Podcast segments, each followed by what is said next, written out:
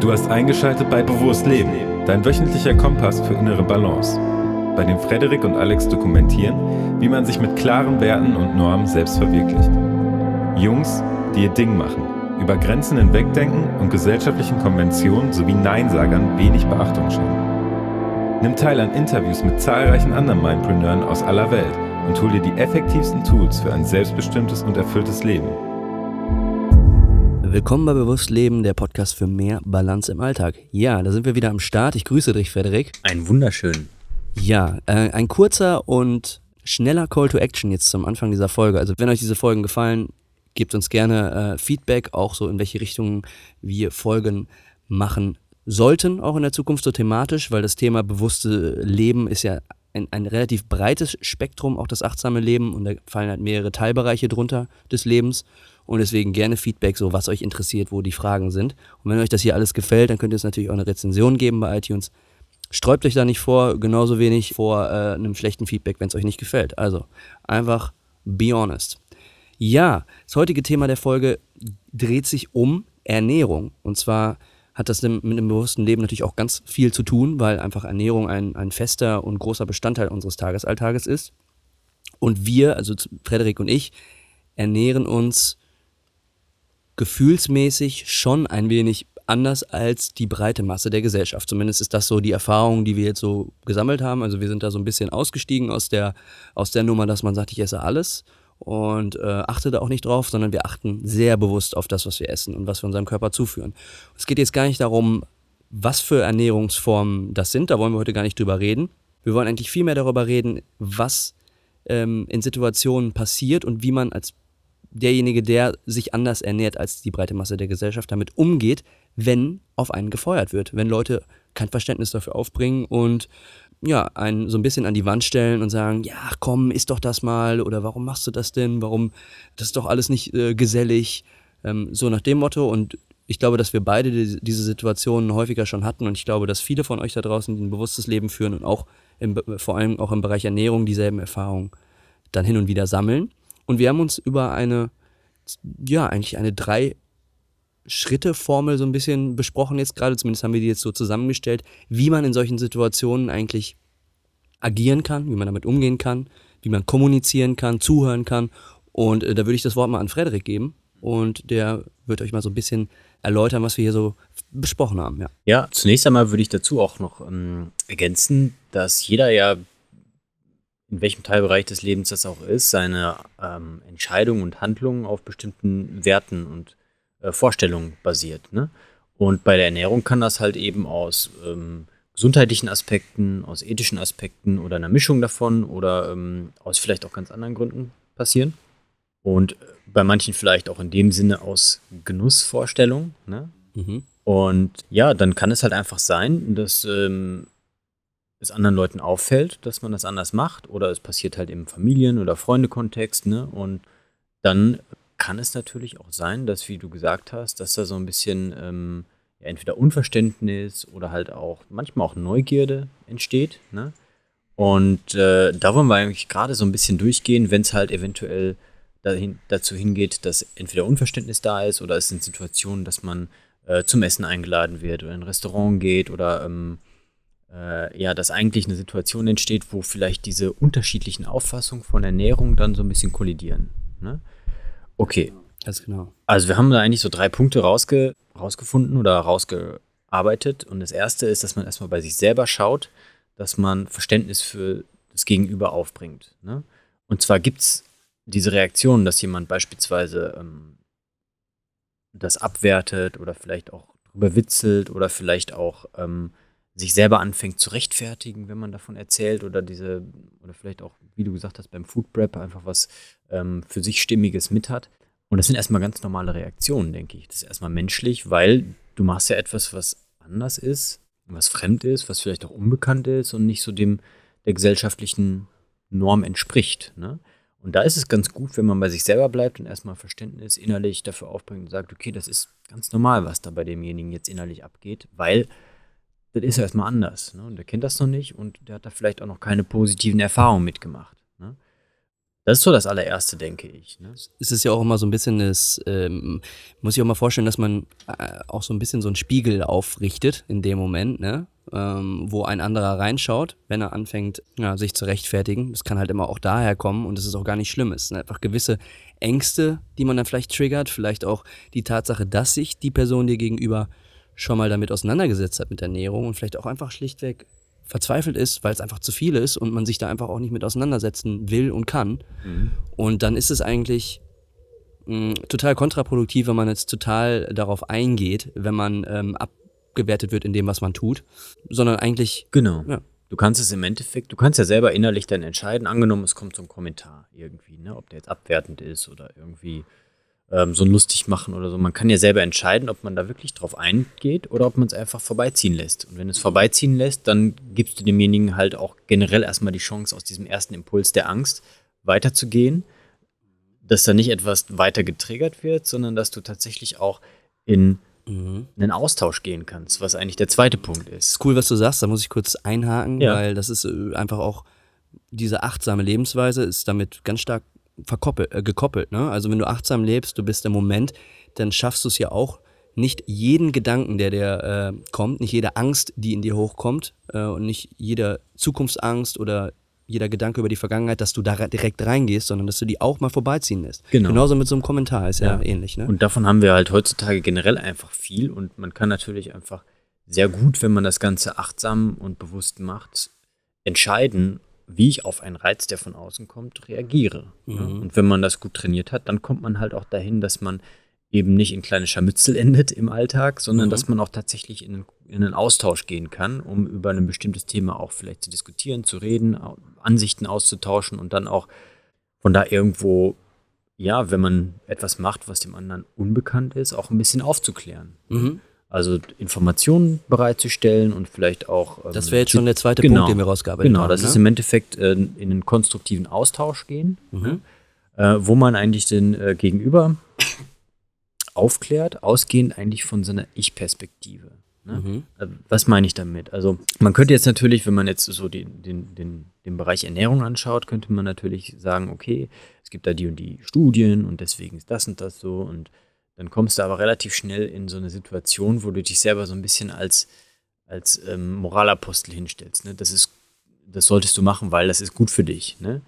Viel sinnvoller ist es, und das habe ich so bewusst von meiner Freundin gelernt, dass man einfach von der, von der Ich-Perspektive ausgeht. Ne? Zu sagen, naja, pass auf, ich mache das eben, wenn man jetzt ähm, eine bestimmte Ernährungsform hat, ich mache das aus persönlicher Überzeugung. Ne? Ich mache das, weil das für mich ethisch das Sinnvollste ist. Ich mache das, weil ich es auch für notwendig halte, vielleicht, um bestimmte Veränderungen anzustoßen. Ich mache das, weil ich mich damit einfach wohlfühle. Ich mache das, weil das für mich stimmig ist. Ne? Mhm. Also davon ausgehen, dass das einfach etwas ist, was ich für mich entschieden habe und dass das nicht für jeden gelten muss, aber dass, wenn jemand das nachvollziehen kann irgendwie, dass er dann auch ähm, eher die Möglichkeit hat, auch Neugierde zu entwickeln, anstatt direkt diesen, diesen Spiegel, den du gerade genommen ähm, äh, angesprochen hast, dass der zu stark wird und dass man sich selber irgendwie so negativ sieht, wie man ja. momentan agiert. Ähm, das ist aber ein bisschen auch connected auch mit dem ersten Punkt. Wenn man nämlich ähm, Verständnis aufgebracht hat, schon im Vorhinein, bevor man dann ähm, in den Austausch geht, ja. äh, fallen gewisse Gespräche sicherlich einfacher. Man muss aber dazu sagen, ich glaube, da werden vielleicht auch viele Veganer zum Beispiel jetzt einhaken und fragen, naja, ist ja schon ein Unterschied, wenn du sagst, also das ist meine persönliche Erfahrung, wenn ähm, ich erzähle, ich ähm, habe die Entscheidung aus äh, gesundheitlichen Gründen getroffen, mir geht es besser, ich habe zum Beispiel weniger Allergien, ich fühle mich fitter und vitaler, äh, ich habe weniger Magen-Darm-Probleme. Treffe ich durchweg auf Verständnis, auch vom Gegenüber, gar kein Problem. Sobald ich die äh, Ethikkeule raushole, wird es schwierig. Ähm, Warum? Weil dann kommen Gegenstimmen. Ja, und das ganze Soja äh, und ähm, der Anbau von, also ne, Avoca Züchten von Avocadobäumen und der Wasserverbrauch und äh, ist doch überhaupt nicht besser, vegan zu leben. Ähm, wenn du diese Ethikschiene fährst, äh, wird eine, kann eine Kommunikation unter Umständen schwieriger werden, weil du dann mehr Angriffsfläche bietest. Weil, und dann muss man schon ordentlich Background-Wissen haben, wie Sachen wo laufen in der Welt, wo wird was produziert, wofür wird zum Beispiel ne, dann ähm, Soja, was produziert wird in dritte Weltländern, wofür wird das genutzt am Ende des Tages. Das sind jetzt Einzelbeispiele, aber da muss man schon ein bisschen besser wissen, mhm. äh, wie das alles zusammenhängt. Wenn du sagst, aus rein gesundheitlichen Gründen, ich fühle mich, ich fühle mich persönlich besser, das ist ja dann die Ich-Perspektive, dann äh, ist es einfacher, glaube ich. Was meinst du dazu? Wie siehst du das? Also ich bin ja, jetzt hauen wir es trotzdem raus, also ich bin ja quasi äh, auf eine bestimmte Art und Weise auch unterwegs, ernährungstechnisch. Ja. Ich mache das basierend aber auch hauptsächlich auf äh, pflanzlichen ähm, Nahrungsmitteln.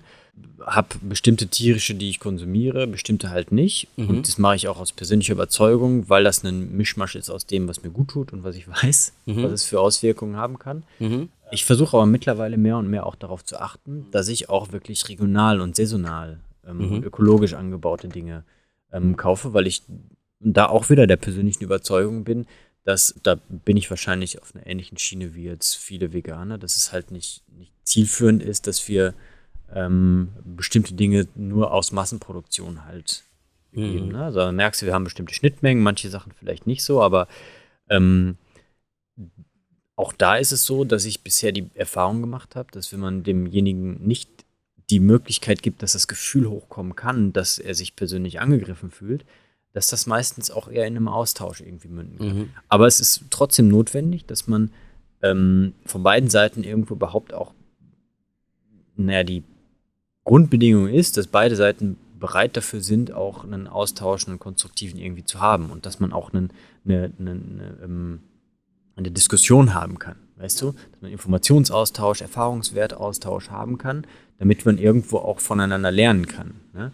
Und wenn du halt generell dogmatisch daran gehst, dann ist das sehr leicht auszuhebeln. Egal, ob es vegan, omnivor, paleo, schieß mich tot, mhm. irgendwas ist. Ne? Mhm. Das ist da gibt es überall Gegenargumente und wenn du da sehr dogmatisch dran gehst, dann wirst du halt immer irgendwo eher in einem, ja, in einer ähm, sehr ähm, heiklen Diskussion enden, sage ich mal anstatt dass es irgendwo dahin führt, dass jeder was davon mitnehmen ja. kann. Was auch hilft, ist, glaube ich, ich habe das jetzt auch nur auf den Tisch geworfen, weil äh, aufgrund von Diskussionserfahrungen aus der Vergangenheit, was hilft, ist, glaube ich, auch selber ähm, selbstkritisch zu bleiben. Ne? Auch wenn man die Entscheidung trifft, sich auf eine bestimmte Art und Weise zu ernähren, und es hat verschiedene Gründe. Und man redet jetzt zum Beispiel über diese Ethikfrage, dass man äh, auch sagt, naja, es ist jetzt auch nicht, wenn ich jetzt mich zum Beispiel vegan ernähre, nicht alles Gold, was glänzt. Ne? Die ganzen Ersatzprodukte kann man sich drüber streiten und habe ich auch meine äh, Fragezeichen, habe ich auch meine kritischen Ansichten.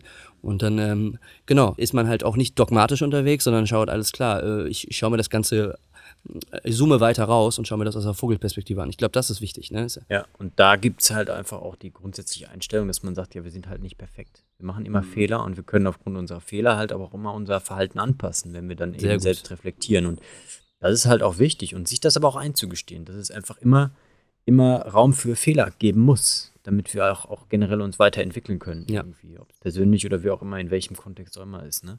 Und wenn du das halt hast, dann ist das ja auch eine Sache, dass du nicht aufgrund von einem Dogma, was du irgendwo, womit du dein Ego fütterst und durch die Welt gehst, sondern ähm, dass du halt auch immer selbstkritisch bleiben kannst und auch immer ähm, offen dafür bist, dass es auch vielleicht ähm, andere Wege gibt und vielleicht auch welche, von denen du etwas lernen kannst oder die du auch übernehmen kannst, weil die auch stimmiger sind und dann irgendwann besser funktionieren. Ne?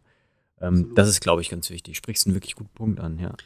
Ja, kommen wir mal zum dritten Punkt. Ja. Ähm, möchtest du den weiter? Ich meine, du hast die ersten beiden Punkte auch erläutert, dann macht es Sinn. Ja, also wir haben ja jetzt im Endeffekt ähm, erstmal so einen innerlichen Prozess und so eine Haltung. Dann haben wir eigentlich auch einen, ähm, ich sag mal, Diskussion, Informationsaustausch, Aufklärung. Und äh, als letzten Punkt ist natürlich, dass wir, wenn wir in Situationen kommen, wo es darum geht, naja, wie kriegen wir das übereinander, dass wir dann noch konstruktive Lösungen finden. Das ist eigentlich der dritte Punkt. Das heißt, aus diesen ersten beiden Punkten ergibt sich dann natürlich Handlungsbedarf, wenn man in Situationen kommt, wie zum Beispiel, man wird von der Familie eingeladen. Ne? Mhm. Und die essen halt alles und dann ist halt irgendwie Familienfest und dann muss man irgendwie gucken, naja, wie kriegt man das unter den Hut? Oder man geht auch in ein Restaurant beispielsweise, was jetzt vielleicht nicht spezifisch das anbietet, was notwendig ist. Ne? Ähm, dann ist natürlich wichtig, für konstruktive Lösungen zu sorgen. Ansonsten steht man ja irgendwie da und weiß überhaupt nicht weiter. Ne? Ganz genau. Und das Schöne bei dieser konstruktiven Lösung ist, dass man sich selber halt nicht querstellt, dass man selber auch offen bleibt und auch locker und flexibel mit der Situation umgeht und dadurch eine äh, Erfahrung auch für den oder die Gegenüber kreiert, die halt äh, vielleicht es im folgenden Schritt ermöglichen, dass halt ähm, Abwertung oder ähm, rechtfertigt, jetzt wird es hier ganz schön windig, ähm, die es vielleicht äh, dann irgendwie so äh, zu dem Punkt bringen, dass der, der, oder die gegenüber gar nicht mehr so abwertend sind beim nächsten Mal. Genau, Ne? oder auch vielleicht nicht mehr so voller Sorge und Angst und vielleicht auch voller Unsicherheit. Ne? Ja. Ich kann immer was schildern. Also ganz kurze Anekdote, äh, irgendwann rausgefunden, dass ähm, meine Freundin keine ähm, Getreideprodukte verträgt, ne? also eine Form von Zöliakie sozusagen, eine Unverträglichkeit. Und dann heißt das natürlich erstmal irgendwie selber ein bisschen umstellen. Für mich ist sowas nur Problemo. Ne? Ich, du kennst mich, ich bin bei sowas straight, ich ziehe das durch. Ne? Und für mich hieß das, hieß das dann am Anfang, alles klar, diese ganzen Produkte, da brauche ich mir überhaupt gar keine Gedanken mehr machen. Das ist für mich leichter. Ne? Ja. Okay. Dann war es natürlich so, meine Freundin, die hat dann auch erstmal so einen Prozess durchgemacht, ne? weil es hat sie ja dann betroffen und aber die Familie auch. Und dann war erstmal ganz viel Unsicherheit da. Was kannst du jetzt essen, was nicht? Ist da jetzt was dran? Ist da nichts dran? Ne? Und dann mussten, mussten wir halt erstmal so ein bisschen gucken, dass wir halt ähm, vielleicht mal was mitgebracht haben, wenn es zum Kaffee trinken ging. Dann haben wir Obst und, und Dingens da mitgebracht. Ne? Und dann irgendwann hat sich in der Laufe von Monaten das Ganze halt so in dem Sinne verändert, dass halt auch geschaut wurde, ne, wenn wir essen gehen, wo, wo können wir euch denn hin einladen? Wir schauen einfach mal. Ne? Und da wäre eine Möglichkeit. Und da haben wir jetzt mal auch nachgefragt und das wäre auch kein Problem. Und wenn wir zum Kaffee trinken zum Beispiel bei, bei ihren Eltern sind, dann steht auch immer irgendwie Obst bereit, fertig geschnippelt, ne? Äh, von der Mutter meiner Freundin und äh, Nüsse. Und die fragt auch immer, ne, was wollt ihr denn? Braucht ihr noch irgendwas? Ich habe hier das und das und das. Und das heißt, wir haben ja am Anfang eigentlich eine Situation, wo ein Veränderungsprozess initiiert wird, dadurch, dass eine notwendige Entscheidung getroffen wird. Ja. Dann sind andere aus der Familie erstmal irgendwie überfordert und haben auch vielleicht Angst und Sorge und ja, Unverständnis manchmal vielleicht auch, ne? weil sie halt nicht wissen, was das für jemanden bedeutet. Und da haben wir halt auch ganz viel damit gearbeitet, dass meine Freundin auch gesagt hat, naja, wenn das ist, dann habe ich die Konsequenz und wenn das ist, dann habe ich die Konsequenz und deswegen kann ich die Sachen nicht essen und da ist das auch drin und da muss Mhm. man aufpassen. Also wirklich genau diese Schritte durchgegangen. Ne? Erstmal Verständnis aufgebraucht, äh, aufgebracht, in den Austausch gegangen, aufgeklärt und dann geschaut, okay, wie können wir konstruktive Lösungen finden. Genau das gleiche gemacht, was du auch vorhin gesagt hast. Wenn man in ein Restaurant eingeladen ist, einfach mal mit Kellner oder Koch sprechen und zu sagen, alles klar, folgendes liegt vor, kannst du das möglich machen? Ansonsten machen wir einfach einen grünen Salat mit dem und dem und dem. Da weiß ich ganz genau, wenn da jetzt kein Brot dran kommt, Thema glutenfrei, dann ist das kein Problem. Also im Endeffekt auch ähm, genau diese Schritte durchlaufen, damit sich langsam eigentlich so ein Veränderungsprozess auch in Gang gesetzt hat und umgesetzt wurde. Es ist interessant, wo du das jetzt mit deiner Freundin erwähnst, ohne das ist noch, noch viel mehr in die Länge zu ziehen, aber wir waren genau vor einem Jahr in Berlin und waren noch zusammen essen, kann ich mich erinnern. Und da war für mich ähm, eine, eine weizenfreie Ernährung oder auch eine glutenfreie Ernährung dann in dem Sinne mh, noch gar keine Option. Hatte da auch noch überhaupt nicht mit e- experimentiert und dementsprechend hatte ich das auch gar nicht so auf, den Schirm, auf dem Schirm. Dann waren wir in so einem Restaurant und dann hatten die aber auch, glaube ich, das war irgendwie äh, vegane Burger oder irgendwas, aber es war Brot und es war halt irgendwie für sie nichts dabei, ne? Und ich hatte, da, ich kann mich noch erinnern, es war so in, in dem Moment auch so, auch weil ich mich nie damit auseinandergesetzt habe, dann einfach auch eine komplexe, komplizierte Situation, ne? in der man sich dann befindet, obwohl man eigentlich sich schon viel mit Ernährung auseinandergesetzt hat. Ne? Und man, ähm, wo- ich jetzt so rückblickend sagen muss, alles klar, äh, es ist immer gut, um nochmal auf diesen ersten Punkt zurückzukommen, das Verständnis aufzubringen für jemanden, der sich einfach nicht viel mit Ernährung auseinandergesetzt hat in seinem Leben. Das ist natürlich auch einfach dann vielleicht doch sehr, sehr kompliziert, wenn man sich einfach mal die, Perspektive, die andere Perspektive einnimmt und sich erinnert, wie war es denn, als ich mich vielleicht noch nicht so ernährt habe. Ich habe keine Ahnung davon. Genau. Natürlich kommen dann Ängste, natürlich kommt dann äh, ähm, ja äh, vielleicht auch ein Unwohlsein, weil man in der Situation irgendwie auch nicht helfen kann, nicht agieren kann. Ähm, genau. Und äh, das ist interessant. Also jetzt ein Jahr später, ich habe mich damit äh, mittlerweile auseinandergesetzt, es ist eine komplett äh, andere Geschichte und würde man wahrscheinlich auch in ein komplett anderes Restaurant gehen. Aber das ist nicht von heute auf morgen so gegeben und das kann man auch von keinem erwarten, der sich damit nicht auseinandergesetzt hat. Es ist sehr, sehr interessant. Also nur nochmal da als, als Einschub. Ja, auch da gilt dann wieder eben, äh, sich in das Mindset des Lernenden, des, des Anfängers, Shoshin, also des Beginners Mind eigentlich reinzuversetzen, ja. ne? um genau das zu machen, um zu sagen, okay, wo steht derjenige jetzt eigentlich? Ne? Ja. Und wenn man versucht, da ein bisschen empathisch sich reinzuversetzen, dann wird einem das relativ schnell klar, dass man da erstmal dafür sorgen muss, dass derjenige irgendwo abgeholt wird, damit er irgendwo hinkommen kann. Ne? Ja. Also, Ja, stark. Stark, auch gutes, gutes, ähm, gutes, guter Schlusssatz, ne? Äh, Mit dem Beginners Mind. Cool. Das sind eigentlich unsere drei Schritte, die man so ein bisschen, äh, kann man ja sagen, in, in einem kleinen Fächlein in seinem Rucksack verstaut, wenn man so äh, unterwegs ist auf den Straßen und auf Leute trifft und vielleicht auch mal irgendwie essen möchte, Mittagessen, Abendessen. Dann hat man irgendwie so ähm, ein kleines Toolset an der Hand, was einem hilft, dass man, wenn solche Auseinandersetzungen anstehen, da einfach relativ smooth und einfach durchkommt. Genau. Und das Wichtigste ist halt immer, das Ganze auch immer mit einer Schippe Humor nehmen. Ne? Das ist halt ganz wichtig. Und auch gerade wenn es um konstruktive Lösungen geht, den Leuten auch immer wieder Rück Rückendeckung geben, dass das, was sie machen, also dass, dass es ganz einfach ist und ansonsten ist es auch kein Problem. Ne? Also dass, dass man immer wieder auch diese positive Veränderung irgendwo ein bisschen bestärkt. Ne? Dadurch, dass man denjenigen auch ähm, die Möglichkeit gibt, das zu machen.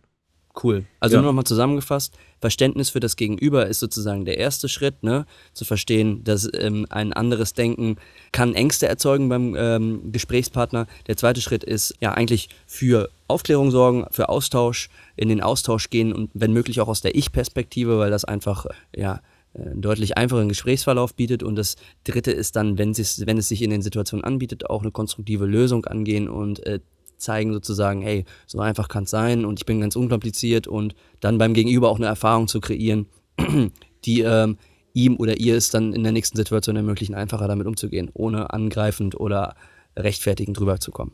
Ganz genau. Damit Cool. sind wir durch. Alles klar, dann äh, wir bereiten das natürlich im Blogbeitrag auf, wenn ihr das nochmal nachlesen wollt. Ich bedanke mich für das Gespräch, war sehr interessant. Ja, Ein dann paar kleine, paar kleine Exkurse gemacht, ähm, spannend. Ja, äh, in dem Sinne, noch einen schönen Tag euch und wir sprechen uns bei der nächsten Folge. Bis dahin, macht's gut. Ciao.